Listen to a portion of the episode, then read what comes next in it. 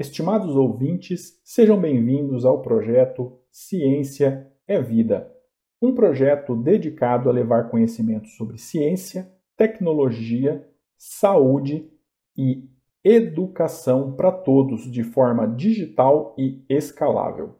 Hoje nós trouxemos um exercício de física na área de cinemática, ainda no movimento uniforme, e esse exercício especificamente traz conteúdos associados aos gráficos do movimento uniforme.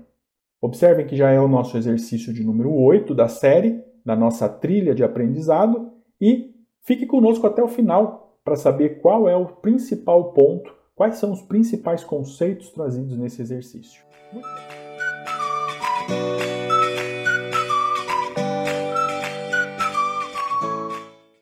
Muito bem, hoje nós temos um exercício da Universidade Federal do Pernambuco e ela diz o seguinte: Ângela e Tânia iniciam juntas um passeio de bicicleta em torno de uma lagoa. Neste gráfico está registrada a distância que cada uma delas percorre em função do tempo. Então aqui nós temos o gráfico da distância em quilômetros em função do tempo em minutos.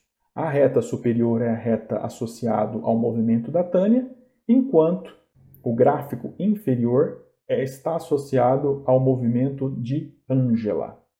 Muito bem, após 30 minutos do início do percurso, Tânia avisa a Angela por telefone que acaba de passar pela igreja.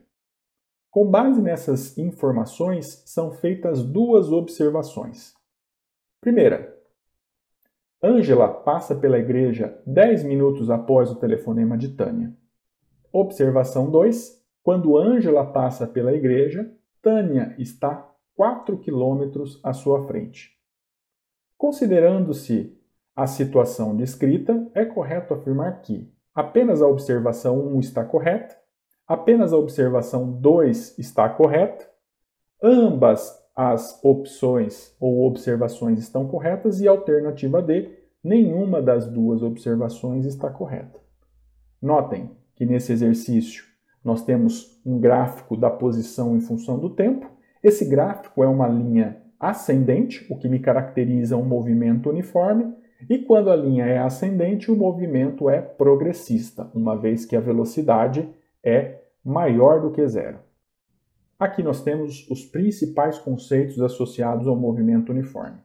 Quando nós queremos determinar qual é a velocidade, nós utilizamos a seguinte relação: que a velocidade média é igual a velocidade, ou simplesmente velocidade, é igual ao ΔS sobre ΔT, que é igual à posição final menos a posição inicial, dividido pelo tempo final menos o tempo inicial, ou simplesmente a distância pelo tempo.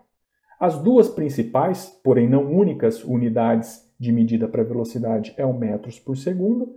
Essa unidade é a unidade no Sistema Internacional de Medidas e o quilômetros por hora.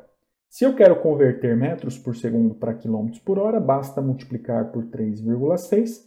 E se nós quisermos transformar quilômetros por hora para metros por segundo, basta dividir por 3,6. Analisando então a primeira observação, Ângela passa pela igreja 10 minutos após o telefonema de Tânia. Ou seja, aqui nós sabemos que a Tânia chegou à igreja no instante de tempo igual a 30 minutos. Então está aqui a posição com a bolinha em vermelho. Então, para 30 segundos, observem então que a posição da igreja é igual a 12 quilômetros. Basta a gente aferir isso diretamente no gráfico. Se vocês contarem cada um dos espaços que nós temos no gráfico, especificamente no eixo da distância, vocês vão perceber que cada linha dessa equivale a 1 quilômetro. Então, se nós contarmos do zero até a linha azul, nós vamos encontrar a posição igual a 12 quilômetros. A Ângela, então, ela precisa chegar à igreja e eu sei que a igreja está na posição 12 quilômetros. Vamos olhar então onde é que está a posição 12. Então, observem que na posição 12 nós temos então que o tempo é igual a 40 minutos. Ou seja, Tânia passa pela igreja no instante igual a 30 minutos e Ângela passa pela igreja, a igreja é a posição 12 quilômetros, no instante de tempo igual a 40 minutos. Re realizando a diferença, 40 menos 30, nós temos então, após 10 minutos, Ângela chega à igreja. Então, a observação 1 está correta. Agora, observando o item 2, quando Ângela passa pela igreja, Tânia está 4 quilômetros à sua frente. Muito bem, então Ângela chega à igreja. Nós sabemos que a posição da igreja está em S igual a 12 quilômetros e no tempo igual a 40 minutos. Então, essa é a posição da igreja para Ângela. Agora, onde Tânia está nesse mesmo instante de tempo, t igual a 40. E aí, prolongando um pouco a curva, nós vamos encontrar que a Tânia está nessa marcação vermelha.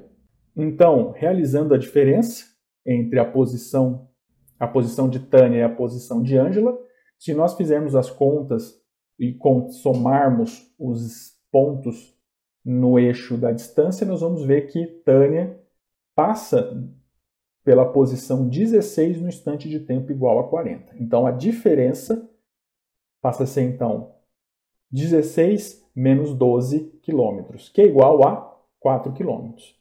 Como consequência, nós encontramos que a observação 2 também está correta. Se vocês observarem em ambas as observações, não foi necessário fazer contas, nós poderíamos fazer as contas, usar tanto a função horária do movimento quanto a equação de cálculo da velocidade, nós chegaríamos nos mesmos resultados. Mas observem que nesse caso é muito mais simples nós fazermos as aferições diretamente no gráfico.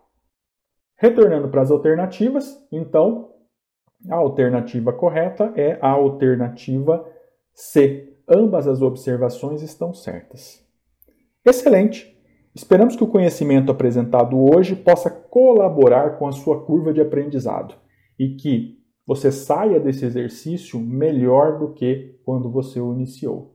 E se esse conteúdo fez sentido para você, agregou à sua vida, compartilhe ele com seus amigos e professores. Até mais. Tchau, tchau.